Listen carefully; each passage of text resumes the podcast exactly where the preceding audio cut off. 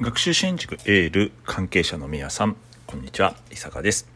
本日は今年37回目の音声コンテンツお届けをしたいと思います、えー、9月ももうほぼ終わりですね。10月も目の前だいぶ朝晩はね涼しくなりました、まあ、日中はねまだまだ暑いんですけど寒暖の差がね結構ありますんでね皆さん体調と気をつけて、えー、頑張っていきたいと思います。さあ今日はレジリエンスレジリエンス。なんか聞いたことありますかね？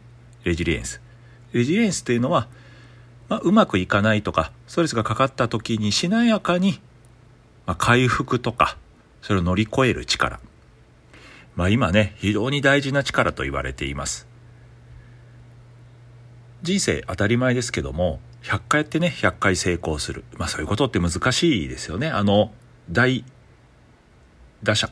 ねイチロー選手でさえまあ大体3割ぐらい。ってことは10回バッターボックスだったら7回失敗するんですよね。まあ、サッカー選手だってそうじゃないですか。シュート打った全部決まれば言うことないんですけどもなかなか入らない。でも何度も諦めずにいく。だからいいんですよね。一回失敗してああもうダメだとか言ってたらプレーできない。なので成功する時はもちろん大事。成功するために頑張ることも大事。でも失敗した時にどうするかどう対応するかっていうのはものすごく大事なんですねで今日はその中で SOC センス・オブ・コンフィレンスというお話をしたいと思いますこれは何かというと第二次世界大戦の時にアウシュビッツユダヤの方たちがね言われなく、なんかこう劣悪な環境で、収容された。なんかそんな話聞いたことあると思うんですけど、アウシュビッツ収容所。それが第二次世界大戦が終わり、えー、多くの方がね、解放されるんですけども、劣悪な環境なので、やはりね、早く亡くなる方が多かったんです。ただ、その中で長生きする人がいるんですよね。うん、なんか興味ありますよね。ものすごく、こう、体格がいいとかそういうことではなくて普通の人なのに長生きするで調べたらね共通点があったんですね一つは有意味感取り組みに意味目的とか意味付け価値を持ってた。二つ目全体把握感。計画とか予測順。だから大きなイメージを持ってた。